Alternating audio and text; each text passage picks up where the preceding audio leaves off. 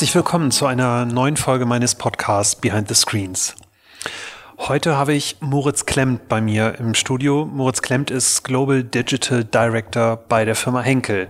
Henkel, kennt ihr alle, ist die Marke, die zum Beispiel Persil und viele andere Waschmittel ähm, produziert. Und ich kenne Moritz aus meiner Zeit bei Twitter. Und Moritz ist seit, ich glaube, jetzt anderthalb, zwei Jahren bei Henkel und ähm, betreut dort alle digitalen Aktivitäten auf globaler Ebene. Und ich werde mit Moritz über verschiedene Dinge bei ähm, Henkel sprechen. Ähm, und ähm, es geht los mit der Frage, wie man eigentlich so ein großes, traditionsreiches Unternehmen digitalisieren kann, wie man die Leute mitbekommt und wie man eigentlich ein Produkt, was ein Low-Interest-Produkt ist, was relativ undigital ist, eigentlich ähm, digital anreichern kann und interessant machen kann. Ich freue mich sehr auf dieses Gespräch. Viel Spaß.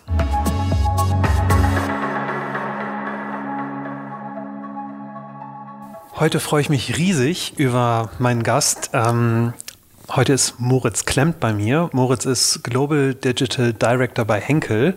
Ich habe ähm, lange mit Moritz zusammengearbeitet und ich freue mich riesig, dass er heute da ist. Hallo Moritz. Panos, hi, ich freue mich auch. Sehr gut.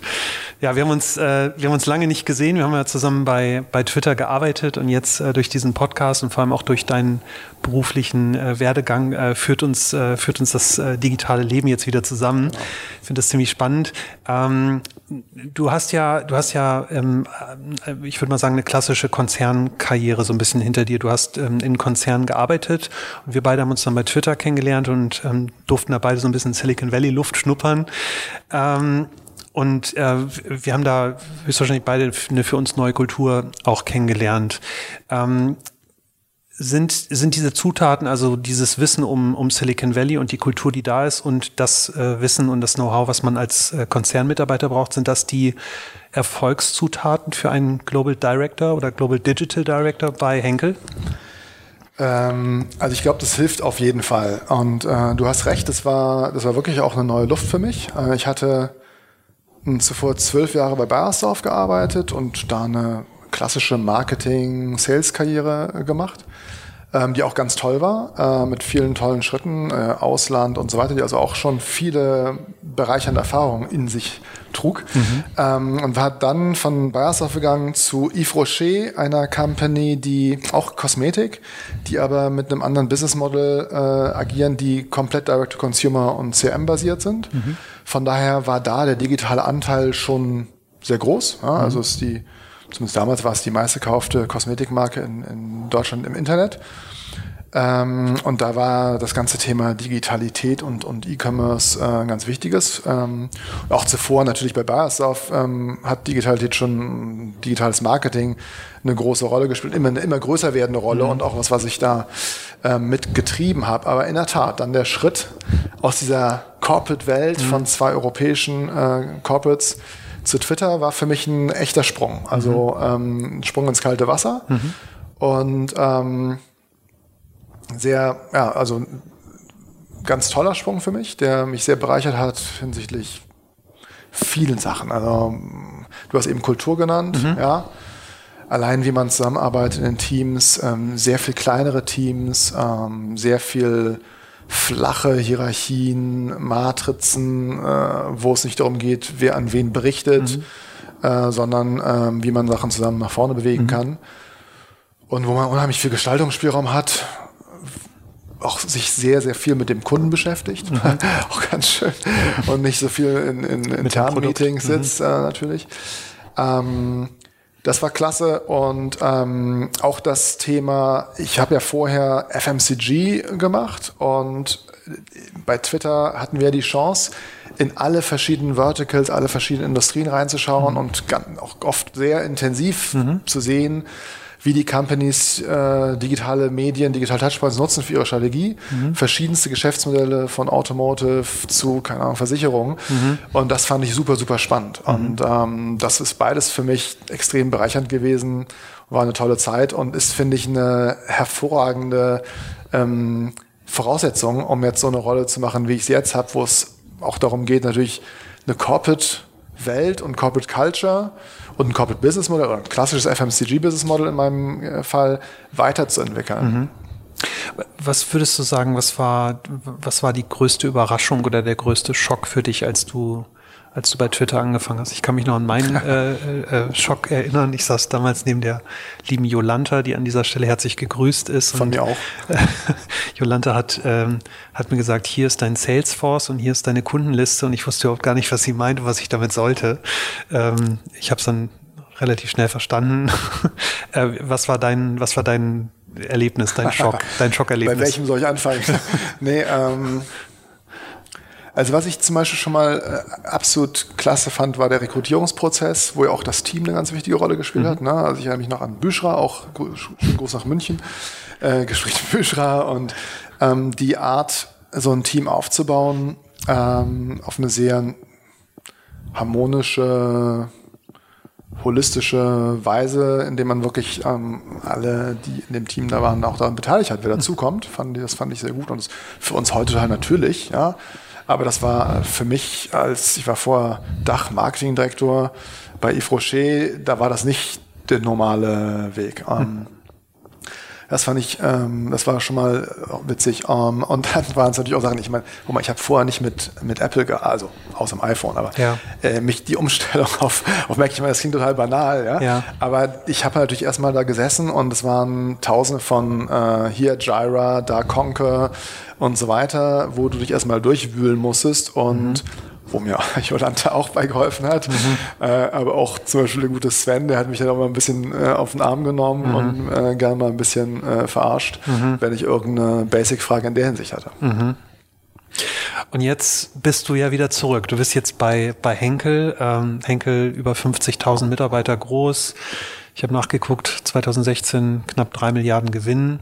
Also ein, ein richtiger großer Tanker der, der Industrie, ähm, 1876 gegründet. Ich habe bei Wikipedia geguckt, ja, man merkt schon. das. ähm, wie, wie kann man so ein, so ein großes, altes, traditionsreiches Unternehmen wirklich ernsthaft digitalisieren? Geht das überhaupt? Ähm, ich hole mal ein bisschen aus. Äh, das ist natürlich eine riesige Frage, die du da stellst mhm. und da muss ich ein bisschen ausholen. Also wenn du bei uns auf den Compound kommst, also ne, Stammwerk, äh, Zentrale in Düsseldorf, äh, dann ist das so ein Stück weit deutsche Industriegeschichte, die du siehst. Mhm. Ähm, das ist ein Compound, dann kommst du zu Tor 1 rein und da sind von super modernen Gebäuden bis zu Gebäuden, die unter Denkmalschutz stehen und wo oft innen drin auch dann Hightech ist. Eine total witzige Konstellation. Das ist richtig gewachsen. Ich glaube, wenn du einmal rings umläufst, sind es mehr als fünf Kilometer, aber da hast du bei weitem noch nicht alles gesehen. Also mhm. es ist mhm. schon, ist schon wirklich groß. Und ähm, wir haben drei Business Units, äh, die und die spielen für die Antwort, die ich dir dann gleich konkret gebe, eine wichtige Rolle. Wir haben einmal das Adhesive-Geschäft, Klebstoffe, mhm. wo wir Weltmarktführer sind. Die machen von den 20 Milliarden Euro Umsatz 10 rund. Ähm, und da ist halt, das ist B2B sehr mhm. stark, mhm. ähm, na, Automotive, äh, Consumer Electronics und so weiter, wo unsere mhm. Produkte einfließen. Dann haben wir die Wasch- und Reinigungsmittelsparte, mhm. Äh, für, in der ich äh, für Digitalisierung global verantwortlich bin, ähm, wo wir natürlich wirklich Consumer Goods Geschäft machen mhm. ähm, und ähm, wo wir pff, auch weltweit, äh, also in Amerika sind wir zum Beispiel auf Platz zwei, das ist unser größter Markt, das ist schon Geschäft auch mit einem sehr globalen Footprint. Und dann haben wir die Beauty-Sparte, vor allem mit Marken wie Schwarzkopf oder Sires, ähm, die ähm, ein kleines Stück kleiner sind als die Waschmittelsparte. Und ähm, mit denen, diese beiden letztgenannten Sparten sind halt Consumer Business. Mhm. Und wenn du jetzt auf die Digitalisierung Consumer Business guckst, dann ist ja unser Markt bisher nicht irgendwie disruptiert. Ne? Also mhm. kannst, wenn du jetzt das vergleichst mit anderen Bereichen wie zum Beispiel nochmal Consumer Electronics oder Travel oder Mobility oder mhm. so, dann ist ja der FMCG-Part bei weitem noch nicht so stark durch Digitalisierung betroffen. Klar in der Kommunikation, mhm. ja, weil wir natürlich die Verbraucher da ähm, erreichen möchten, wo sie sich auch bewegen, inklusive Social Media Plattformen und so weiter. Mhm. Aber das eigentliche Geschäftsmodell ist ja nicht wirklich verändert.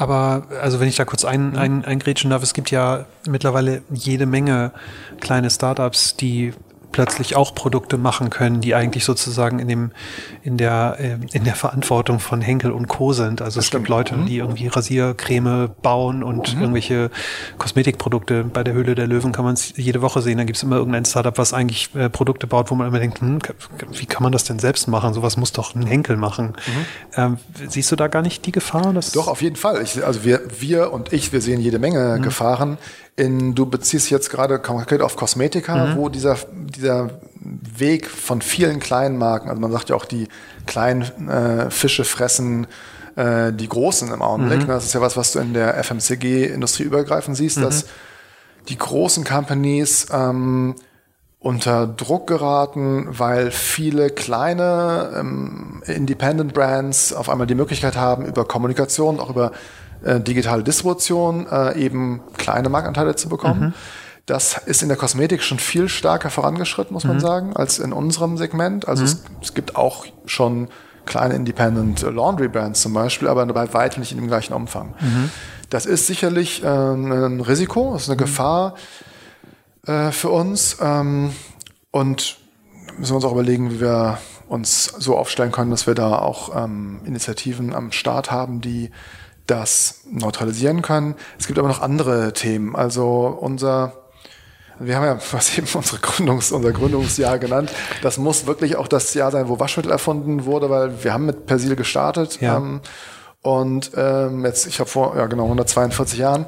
Und das hat offensichtlich ja wirklich auch vielen geholfen, ihre Wäsche effizienter und schneller zu erledigen. Mhm. Ja, so.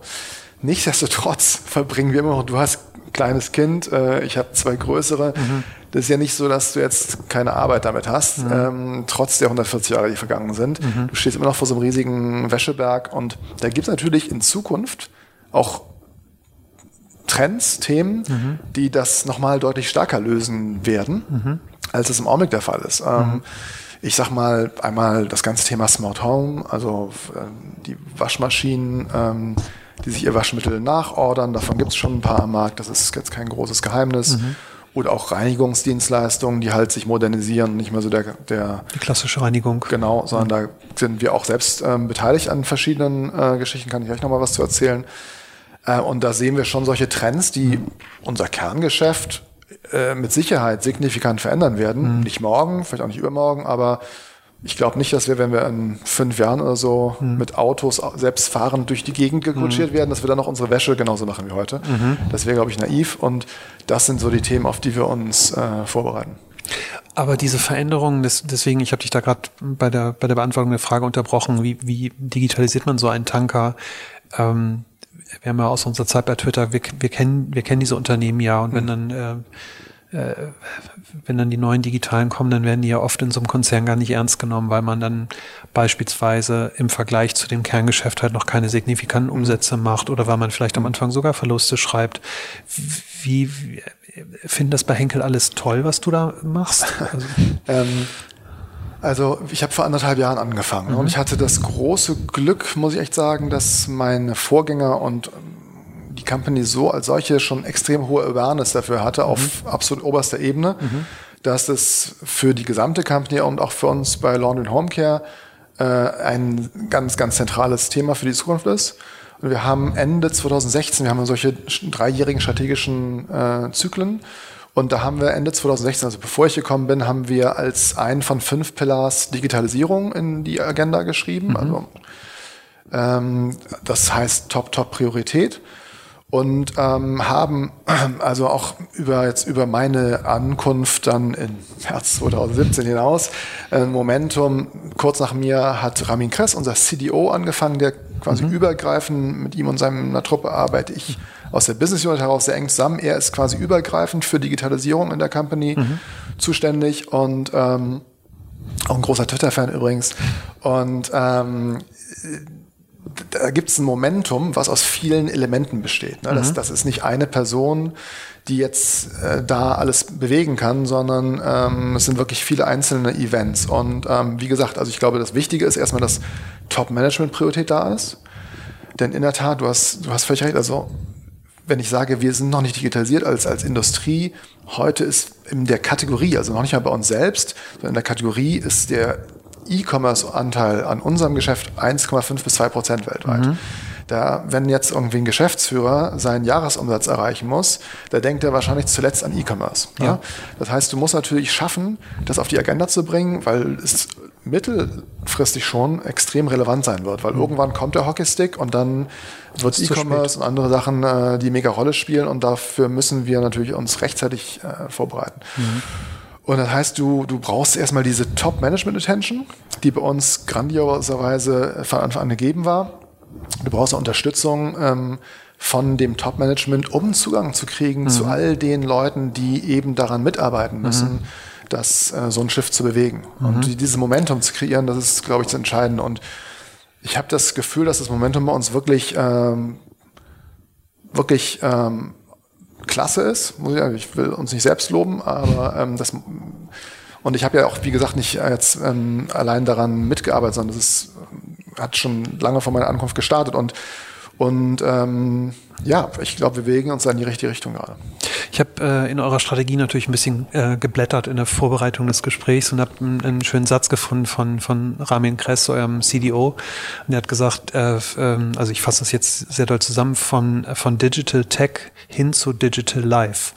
Ich finde, das ist so ein, das ist so ein Satz, der irgendwie alles und gar nichts sagt. Und er beschreibt damit so ein bisschen seine Strategie. Kannst du da, weißt du, was er damit meint? das, also das Zitat kann ich noch nicht von Rami, aber ähm, also wir haben in unserer Lawn Homecare Digitalstrategie äh, haben wir beschrieben, dass natürlich Digital nur ein Enabler ist, mhm. um Consumer Needs, also um wirklich consumer-centric zu sein. Das ist mhm. Buzzword, Bingo. Mhm. Äh, aber diese viel beschriebene Consumer Centricity, die kannst du heute nur mit Tech, natürlich mhm. jetzt mal das eher das meint, mit, mit Tech erreichen, mhm. um natürlich die ganzen Silos, die überall sind, mhm. ja, wenn wir ehrlich sind, wir werden besser, aber wir sind noch lange nicht da, wo wir sein möchten, mit einem wirklich One Viewpoint on the Consumer. Mhm. Und dafür musst du Tech, Martech ausrollen und richtig nutzen und du musst die Teams haben, die es richtig nutzen können. Mhm. Du musst ähm, ja, eine, eine, Strategie haben und ähm, die Investitionen entsprechend tätigen, mhm.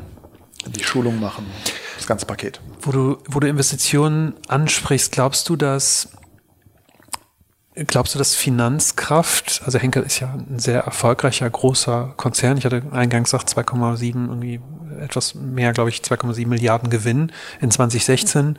Ähm, glaubst du, dass dieser große Gewinn, dieser, diese, diese erfolgreiche Positionierung förderlich ist oder eher im Wege steht, um diese Aufgabe zu bewältigen, die du beschreibst? Also zu sagen, okay, jetzt haben wir 1,5 Prozent mhm. des Umsatzes, ist sozusagen digital initiiert. Ähm, mir hat neues mein Geschäftsführer gesagt, unser Problem ist, dass wir Marktführer sind. Wir haben einfach so viel zu verlieren. Mhm. Ähm, ja, also ich glaube schon, dass, ähm, wo, wo soll ich anfangen? Hm. Ich glaube, wenn du so eine große Firma umwandeln möchtest, transformieren möchtest, dann brauchst du großen Profit, weil du musst so eine Transformation bezahlen können. Mhm. Wenn du eine kleine Firma hast, hast du nicht diese ganzen Legacy-Systeme, du mhm. hast nicht diese die gleichen Challenges. Du kannst es von Anfang an mit auch schlanken äh, Plattformen ähm, ohne große Investitionsbedarfe, auch ne, Startup-mäßig hochfahren. Mhm. Das kannst du natürlich nicht, wenn du nicht, wenn du so groß bist. Und mhm. wenn du so groß bist, aber diesen Profit nicht haben solltest, und wir haben ja, knapp unter 18 Prozent äh, EBIT-Marge äh, gehabt, wenn du diese Profitabilität nicht hättest, dann hättest du natürlich Schwierigkeiten, mhm. ähm, diese Transformation zu bezahlen. Deswegen ja, das ist hilfreich. Gleichzeitig brauchst du natürlich auch den Druck, um dich zu verändern. Mhm. Und ähm, also ich habe einiges an Kontakt in die Automobilbranche und da siehst du natürlich, der Druck ist immens. Ne? Der Druck ist äh, so groß, dass, ähm, dass die Companies in Deutschland auch da wirklich sich sehr, sehr schnell bewegen müssen, um ähm, sich entsprechend aufzustellen. Dieser Druck ist bei uns vom Markt her noch nicht so groß und das ist eine Gefahr. Mhm. Äh, und das ist auch eine ganz wichtige Rolle, die wir digital in der Company haben halt diese, diese Gefahren aufzuzeigen, ja, mhm. die ähm, da sind und auf die wir uns einstellen müssen und über ja, ähm, einfach dafür für Awareness zu sorgen, dass auch wenn der Markt noch nicht so digitalisiert ist und auch wenn du nicht sagen kannst, hier der und der Wettbewerber ist schon viel, viel weiter als mhm. wir oder so, dass du halt trotzdem diesen Druck erzeugen musst, damit sich das bewegt. Ähm, mhm. Und wir haben uns vorgenommen, dass wir ein, ganz maßgeblich die Digitalisierung unserer Kategorie auch treiben wollen. Mhm. Wir sind in Westeuropa sind wir Marktführer in unseren Heimatmärkten, in Amerika sind wir auf Platz zwei. Wir sehen schon auch unsere Verantwortung da und wollen das auch, diese, mhm. diese Transformation unserer Kategorie Laundry und Homecare äh, mhm. äh, wirklich zu treiben und nicht nur zu reagieren, weil es andere machen. Mhm wenn, wenn, wenn ihr jetzt in Innovation investiert und über neue Geschäftsmodelle euch Gedanken macht, ihr seid ja, ihr seid ja sozusagen in der gesamten Wertschöpfungskette seid ihr ja nur ein Teil. Also ihr liefert halt ein Produkt, aber bis das Produkt dann beim Kunden ist und dann auch letztlich in der Waschmaschine beispielsweise ist oder ähm, du, du machst ja irgendwas mit Insektenschutz auch, da können wir gleich auch nochmal drüber sprechen. Ähm, Geht, geht das denn eigentlich noch so, so solitär? Also nur weil ihr jetzt ein tolleres Waschmittel habt, ist das, also wie, wie, wie könnt ihr diese gesamte Kette eigentlich kontrollieren? Oder noch ein viel besseres Beispiel, der Handel. Also wenn man sieht, ich habe halt das Gefühl, dass sich im Handel halt gefühlt gar nichts tut. Die, die ähm, tauschen ab und zu mal ihre Regale aus und streichen die Wände und machen es ein bisschen hübscher mhm. und mit Musik und Duft und war es das aber auch. Aber so richtig digital ist der deutsche Handel ja noch nicht geworden. Ist das für euch ein Problem oder, oder ist es egal? Äh, also erstmal zum Handel. Der Handel hat, das ist auch, also global ist E-Commerce 1,5 Prozent vom Umsatzanteil. In Korea zum Beispiel, was für uns auch ein wichtiger großer Markt ist, mhm. ist über 30 Prozent. Mhm. Ähm, also das heißt, da ist der Markt natürlich schon komplett anders und wir müssen uns auch komplett anders aufstellen. Insgesamt siehst du, dass der Handel sehr stark daran arbeitet, diese Omnichannel Excellence aufzubauen, die, die viele noch nicht haben. Mhm. Walmart zum Beispiel, ähm, für uns immens wichtiger ähm, Partner äh, hat große Schritte nach vorne gemacht über ähm, Click and Collect nennt man das. Also mhm. du bestellst und sammelst dann selbst in der Filiale ein. Das mhm. ist ein relativ junges Konzept in den USA. Das ist meines Wissens in Amerika, äh Quatsch, in, in Frankreich ähm, sehr stark getrieben und dieses Konzept, und darüber ist auch Frankreich stark in E-Commerce. Und dieses Konzept haben dann die äh, Walmart-Freunde äh, erst vor relativ kurzem in Amerika implementiert. Das, das sorgt für richtiges Wachstum. Also ich glaube, da bewegt sich schon was. Mhm. Im Offline-Retail nicht so sehr. Mhm. Das ganze Thema Datenmanagement ist äh, in Verbindung mit dem Handel natürlich immer ein unheimlich wichtiges, weil ja, in der Tat, wir kooperieren da gerne mit Handelspartnern, um zum Nutzen beider ähm, ja, auf natürlich immer legal konforme Weise ähm, äh, Promotions effizienter zu mhm. gestalten. Mhm. Ähm, und das war der erste, der eine Teil, also zum, zum Thema Retail, zum Thema Consumer Journal, wie viel wir davon mhm. abdecken. Das ist ein ganz, ganz wichtiger Punkt, den du gemacht hast, Panos, weil ähm, ja, wir sind heute natürlich, äh, also die Kommunikation findet auf Plattformen wie Google, Facebook statt. Ähm, Produkt oder TV-Sender, Produkt sitzt beim Händler im Regal, wird gekauft, wir kennen den Verbraucher nicht. Mhm. Äh, dann gibt's, wenn wir Glück haben, irgendwann mal eine Rückmeldung auf Amazon mit vier bis fünf Sternen oder auf einem anderen Retailer und vielleicht meldet sich mal jemand bei uns auf dem Telefon oder, mhm. oder auf einem Social-Media-Kanal. Mhm. Also das heißt, wir sind natürlich da schon total ähm, intermediated, ähm, wie man so schön sagt. Mhm. Äh, und das ist etwas, was eine Challenge für alle CPG, FMCG Companies. Mhm.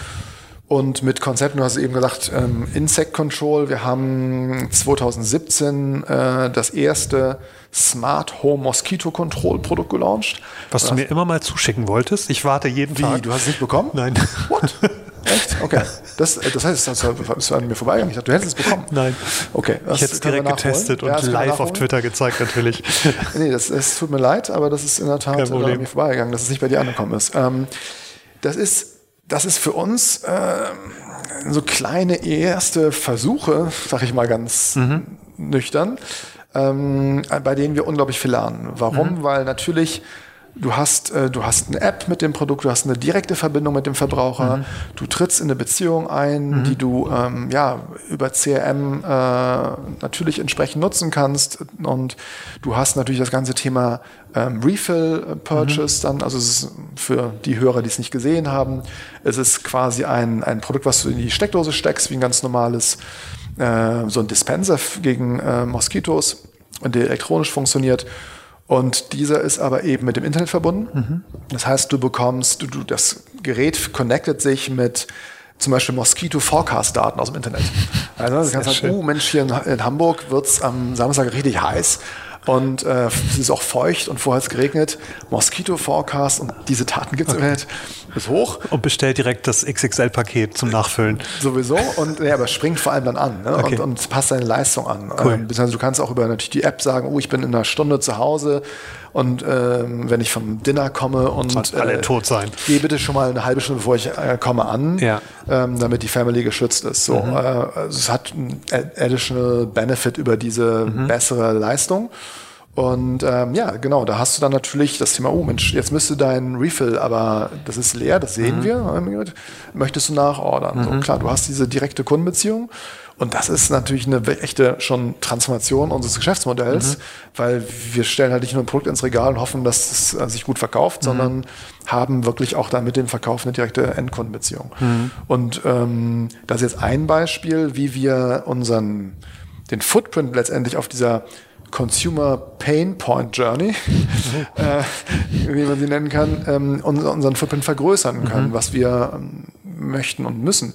Und ähm, anderes Beispiel ist zum Beispiel Persil Services. Also wir haben in, in Deutschland, ich habe das eben schon kurz angeteasert, ähm, wir glauben schon, dass das Thema Convenience in Zukunft noch größere Rolle spielt und haben uns ähm, mit verschiedenen Service-Modellen äh, engagiert. Unter anderem haben wir äh, Persil-Service in Deutschland. Das ist zum einen ein, so ein Service, der in großen Companies äh, im Office stattfindet. Also Siemens, BMW, wir selbst. Äh, da ist quasi eine Station, wo du deine Sachen abgeben kannst, auch wieder abholen kannst. Ein Reinigungsservice. Genau, ein Reinigungs, für, genau, ein Reinigungsservice. Mhm. Und ähm, das zweite Standbein ist On-Demand Home Delivery, ähm, mhm. ähm, was bei dem Modell über Pakete funktioniert. Also du schickst äh, uns deine Kleidung, wir reinigen sie, bügeln sie, legen sie und schicken sie zurück. Und äh, das bedeutet natürlich, Waschmittelverkauf findet da nicht mehr statt, sondern das ist eine komplette Lösung, die wir dir anbieten als Ergänzung äh, dazu. Und auch da decken wir dann natürlich einen größeren Teil der Consumer Pain Points ab. Mhm.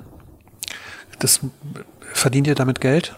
Also mit dem Service? Also das Hin- und Herschicken klingt so teuer, dass es bestimmt schwierig ist, damit Geld zu verdienen. Ähm, naja, das kannst du ja wie immer im E-Commerce über entsprechende Mindest-Order-Values mhm. ganz gut äh, regeln. Mhm. Mm, und also ich kann nichts über Profitabilität dieser mhm. Geschäftsmodelle sagen. Es ist für uns was, äh, wovon wir überzeugt sind, dass es wichtig ist. Mhm.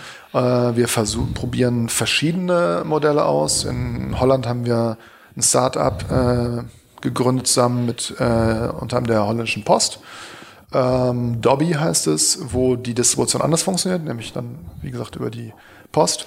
Mhm. Ähm, ZipJet ist ein Startup, wo wir auch engagiert sind, ein Berliner Startup. Mhm. Und da gibt es verschiedene Modelle, die Logistik spielt eine wichtige Rolle und mhm. da lernen wir natürlich ähm, zusammen mit unseren Partnern. Mhm.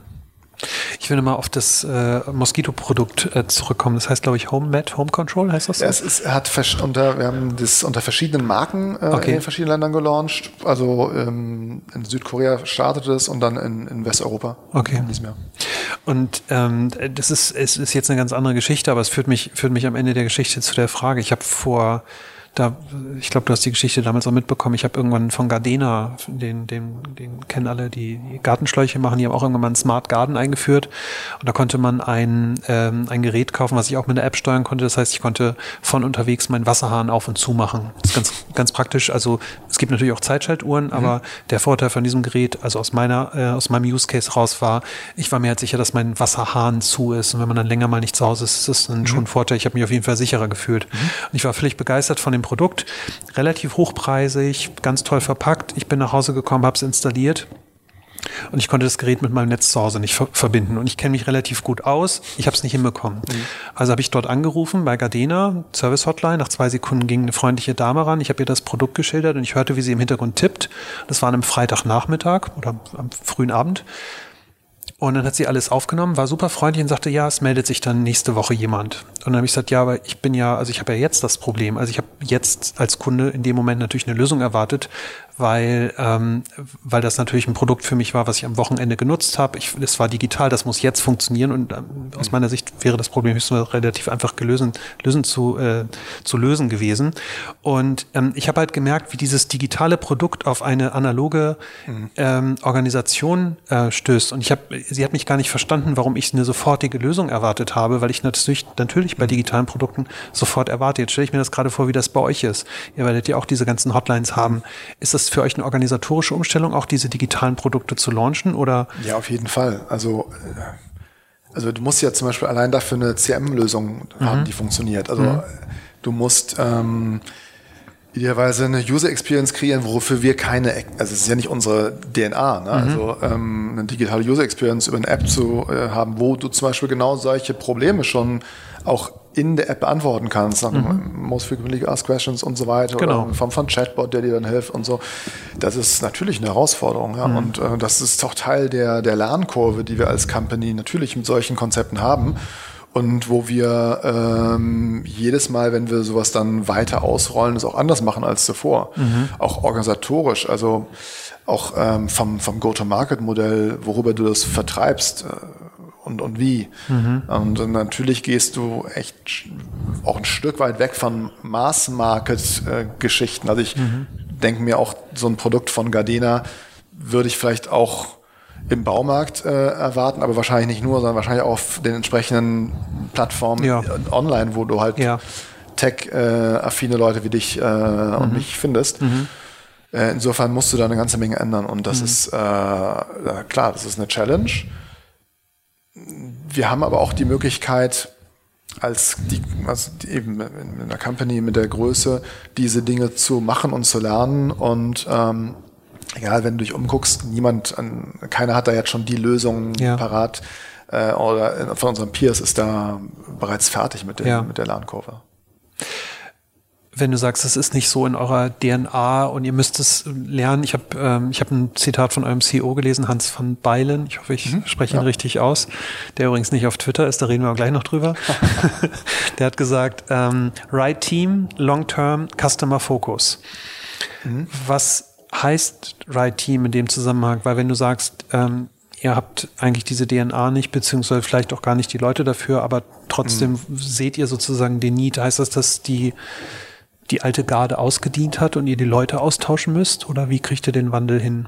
Also auf jeden Fall über deutlich mehr Öffnung nach außen. Mhm. Kooperation mit mm, den richtigen Partnern mhm. ist äh, Schlüssel, zu, äh, ganz wichtiger Faktor zum Erfolg, äh, wo wir uns als Company mal nach in den letzten im letzten Jahr vielleicht sogar oder auch in den letzten zwei Jahren enorm geöffnet haben mhm. und ganz viele Initiativen auch haben, um mehr äh, Innovationen gemeinsam mit anderen zu treiben, um auch neue Lösungen äh, auszuprobieren, darüber zu lernen und ähm, ich sag mal Innovations- und Budgets auch ähm, in, bei uns vorgesehen haben, um das zu tun. Also Right Team heißt, das muss nicht, das bei weit nicht alles nur bei uns in-house sein. Mhm. Ne?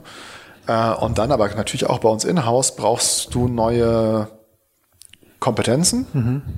und Capabilities und ähm, das heißt aber deswegen, das ist ja immer die Herausforderung bei so einer Transformationsjourney. Du kannst ja, nochmal, ich meine, 98 Prozent von unserem Geschäft wird ähm, mindestens auf traditionelle Weise gemacht. Ja. Das heißt, ich kann ja nicht auf, auf Augen auf die alte Garde, wie du es gelernt hast, die traditionellen Rollen, will ich einfach mal sagen, verzichten mhm. oder konventionellen Rollen, ähm, weil die brauchst du genau so. Und das ist genau die Challenge, die du hast. Du musst mhm. diese Transformation parallel stemmen. Und mhm. das ist für jede große Company ein enormer Stretch. Mhm.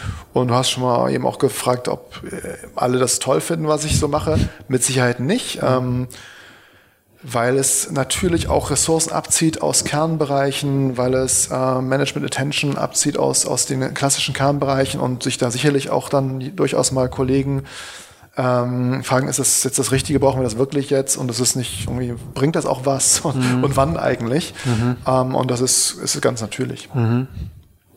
Ihr habt, ähm, also was ich ganz spannend finde, da merkt man halt, dass, dass, dass ihr natürlich ein, ein Markenartikler oder Markenprofis seid. Ähm, e egal, was man über euch googelt, sucht und in, in Nachrichten äh, liest, es, es, es fallen immer wieder die gleichen Stichwörter, sozial, nachhaltig, vor allem innovativ. Also das Wort Innovation, innovativ fällt sehr, sehr oft. Ähm, ich habe mal nachgeguckt, ob das so stimmt und habe geguckt, wie viele Patente ihr angemeldet habt und ihr habt wahnsinnig viel Patente angemeldet. Da kam ich also nicht weiter, um eine richtig fiese Frage zu stellen. Ähm, das, was ich mich aber frage, ist, ihr sagt es und die Kommunikation ist super, ihr habt wahnsinnig viel Patente, also die Forschung klappt irgendwie auch. Aber das Marketing, ist es nicht eigentlich noch das alte, die klassischen 4 Ps, so wie wir es mal früher gelernt haben, BWL, erstes Semester? Das hängt da wirklich, also das hängt ja sehr stark damit zusammen, was ich gerade beschrieben habe. Der, der Markt ist noch sehr traditionell. Mhm. Und ähm, auch in einem, in einem Markt wie Deutschland, ich meine, du kennst selbst die Altersstruktur in einem Markt wie Deutschland, das ist was, wovon wir heute leben. Mhm. Das heißt, die, äh, das dominiert auch nach wie vor ähm, unser, unser Geschäft. Und mhm. das ist mhm. auch gut so, by the way. ähm, was wir tun ist, ähm, und ich gebe dir ein Beispiel. Wir bauen durchaus zum Beispiel unsere Kommunikation um. Ich meine, wir, ähm, wie eigentlich alle Konsumgüterproduzenten und Markenhersteller, kommen sehr, sehr stark aus einer Produkt-Launch-Kommunikation. Mhm. Ja. Ähm, hier ist ein Produkt ähm, 63 Grad Waschmittel neu mit den und den Benefits und die Kommunikation ist sehr stark darauf ausgerichtet, die, diese Produktvorteile ähm, zu, darzustellen und, und ähm, rüberzubringen. Das sind natürlich Sachen, die du jetzt auf Social Media zum Beispiel relativ unengaging findest. Mhm. Ja? Und ähm, das heißt, für uns ist die Herausforderung, deswegen, wir sind in einer Low-Interest-Kategorie tendenziell. Mhm. Ja? Es gibt Fans, mhm. aber Waschmittel ist jetzt nicht so das sexy Thema ähm, wie Make-up oder, oder Fashion oder so. Mhm. Also wir sind schon in einer relativen Low-Interest-Kategorie. Mhm. Und solche Themen so zu spielen, dass sie auch relevant und auch verbunden natürlich mit unseren Marken ähm, auf sozialen Plattformen stattfinden, da musst du wirklich auch ran und überlegen, okay, wie, was ist denn eigentlich im Kern, wo verstehen wir denn eigentlich? Mhm.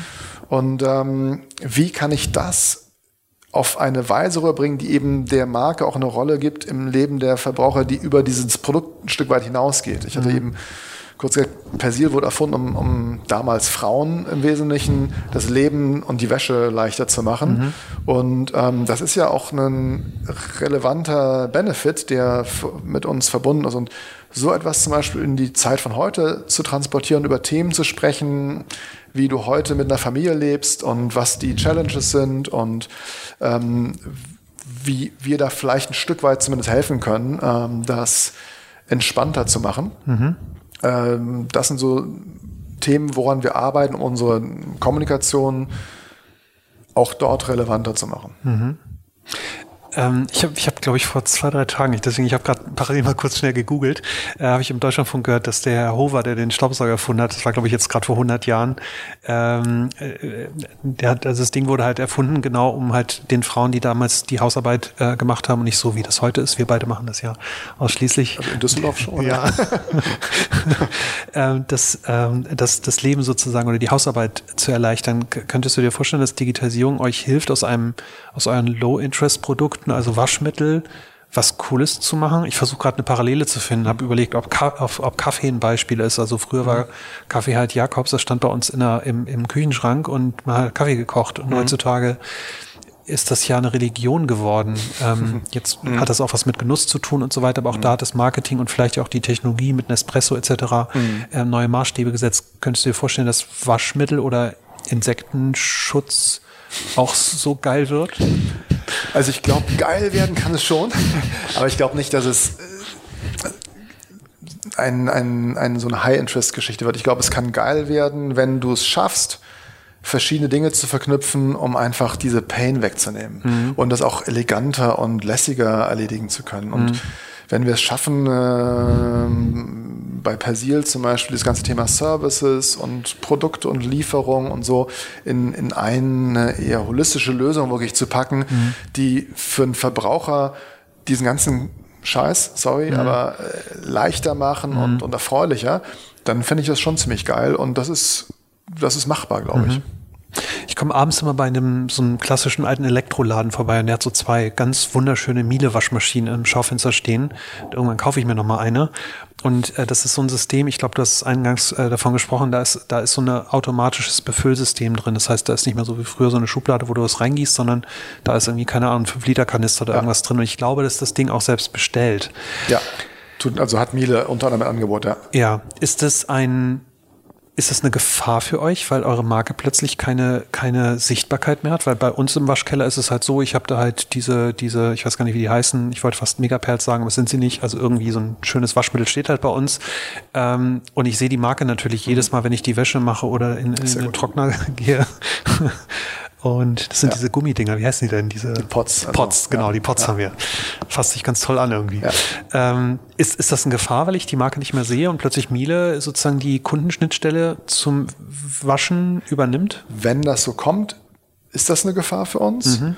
Äh, weil natürlich wollen wir nicht ja, mal ein Handelsmarkenlieferant äh, sein für Waschmaschinenhersteller. Mhm. Das ist nicht das, wie wir uns sehen. Und ich denke, ähm, das ist wirklich auch lustig. Ich, ich kann ja auch immer noch so als Nicht-Althenkelader gucke ich immer noch mit so einer gewissen Helikopter-Distanzperspektive auf das Geschäft. Ich glaube, wir sind wirklich so German Engineering für Waschmittel. Mhm. Und ich glaube, es Wasch- und Reinigungsmittel.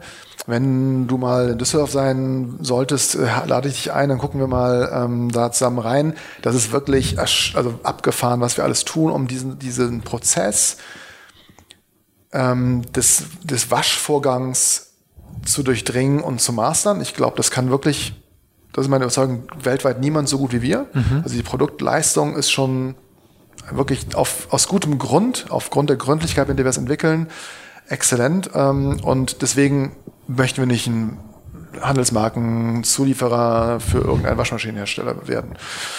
Ähm, ich glaube aber nicht, dass es so kommt, weil ich glaube, dass so ein geschlossenes System wie Miele letztendlich nicht mm, consumer-centric ist, ich glaube, dass Verbraucher eine Auswahl haben möchten, was für Marken sie auch nutzen können in so einem mhm. System.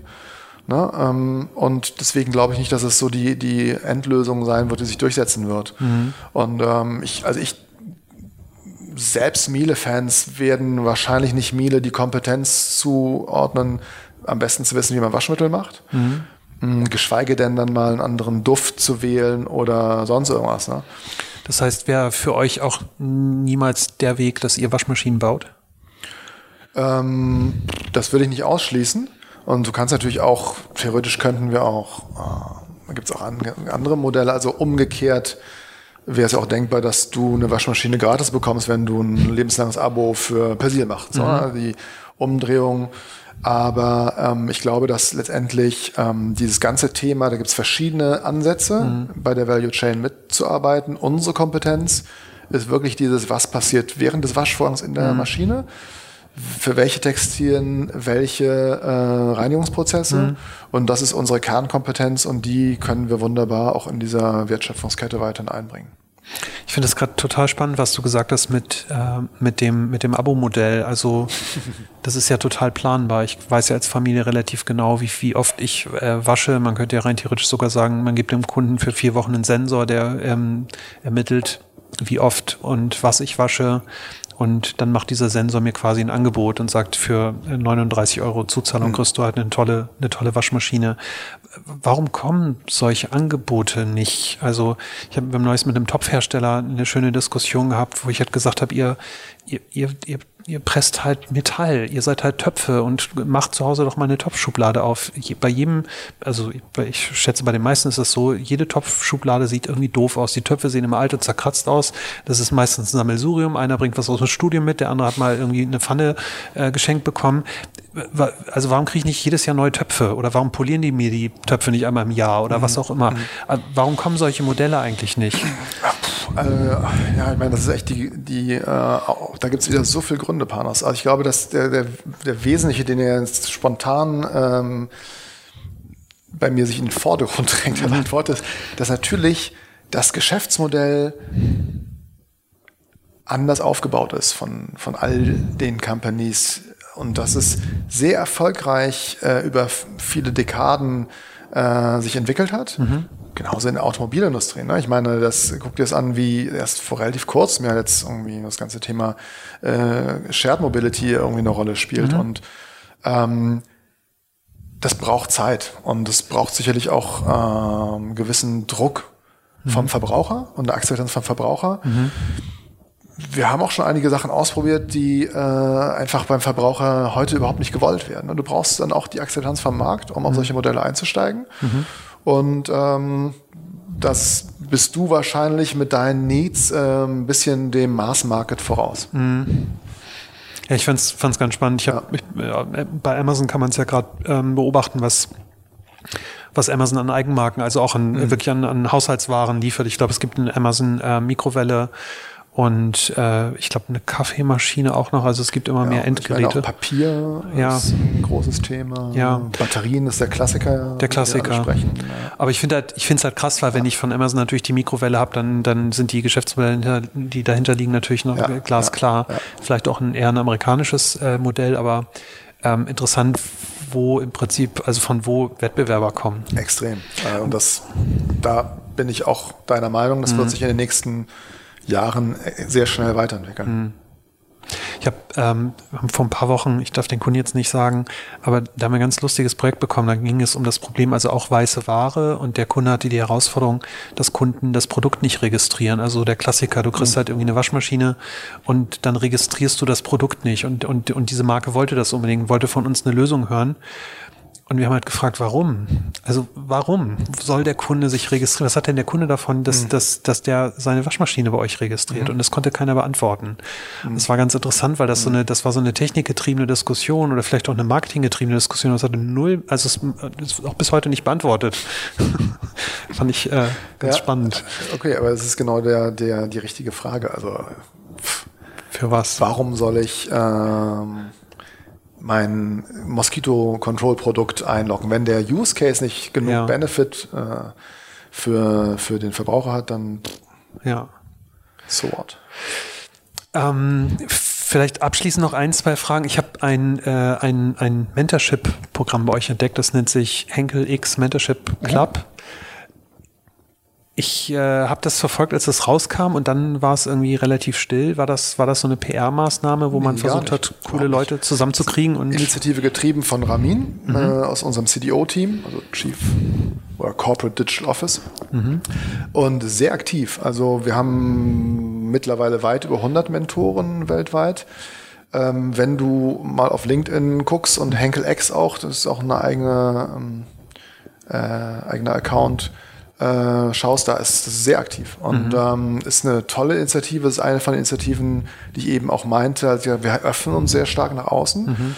ähm, haben Mentoren, mit denen wir uns austauschen und Co-Creation, äh, Austausch ähm, zu triggern, äh, ist für beide Seiten, glaube ich, spannend. Mhm. Äh, sind wirklich tolle Leute drin ähm, und ja, ist ähm, sehr aktiv. Und das nutzt ihr, um Inspiration zu bekommen?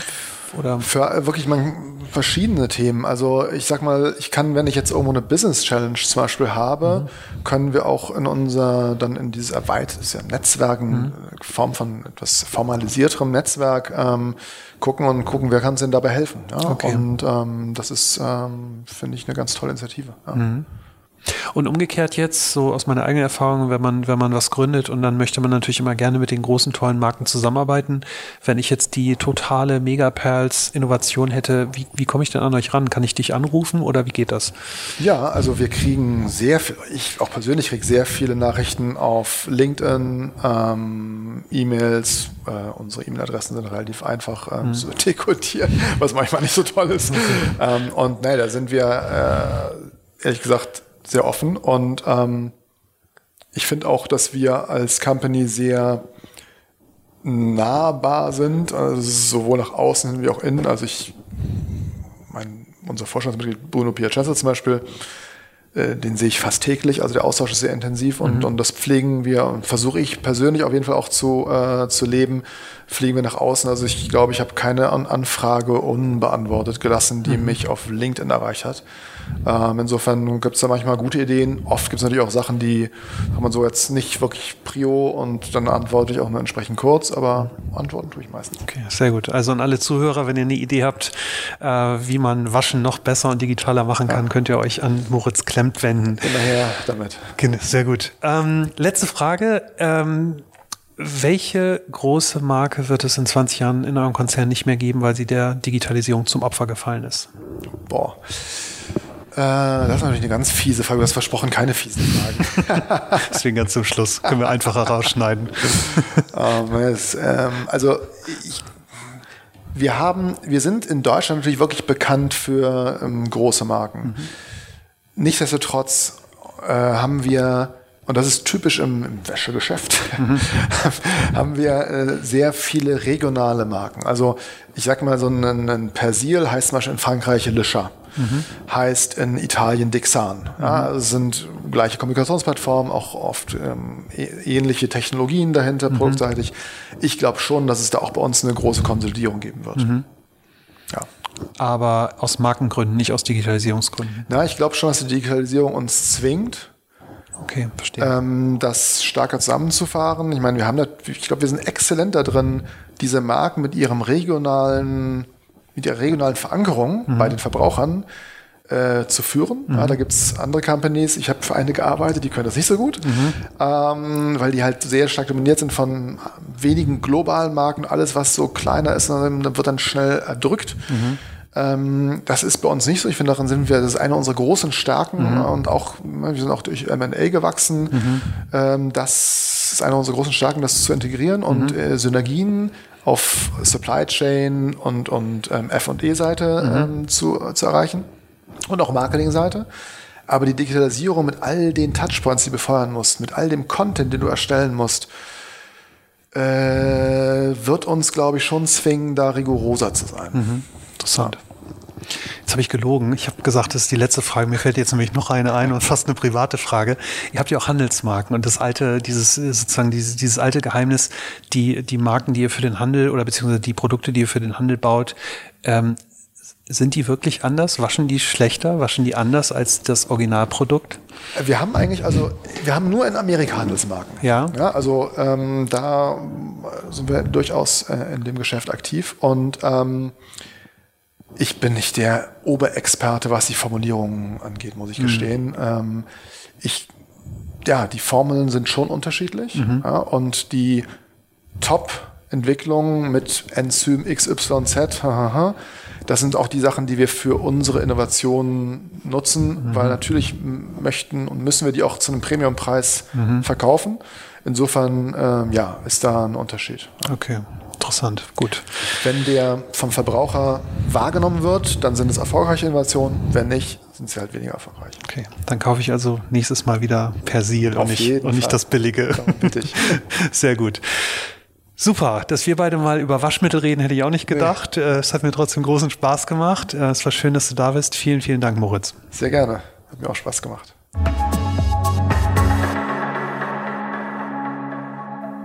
Tja, das war der Podcast mit Moritz Klemmt. Wenn ich versuche, die drei wichtigsten Aussagen von Moritz zusammenzufassen, dann sind es folgende drei. Erstens, Digitalisierung benötigt Geld. Und zwar mehr Geld, desto größer das Unternehmen ist. Das heißt, ein Konzern braucht wesentlich mehr Budgets und Ressourcen, um in Digitalisierung zu investieren, weil es natürlich auch viel zu verlieren hat. Und es braucht Geduld weil Änderungen gerade in großen Unternehmen Zeit benötigen. Das Zweite, was ich sehr interessant fand, äh, fand war ähm, die Aussage, dass das sogenannte Right Team nicht immer nur ähm, bedeutet, dass es die äh, Mitarbeiter intern zu finden sind, sondern auch extern.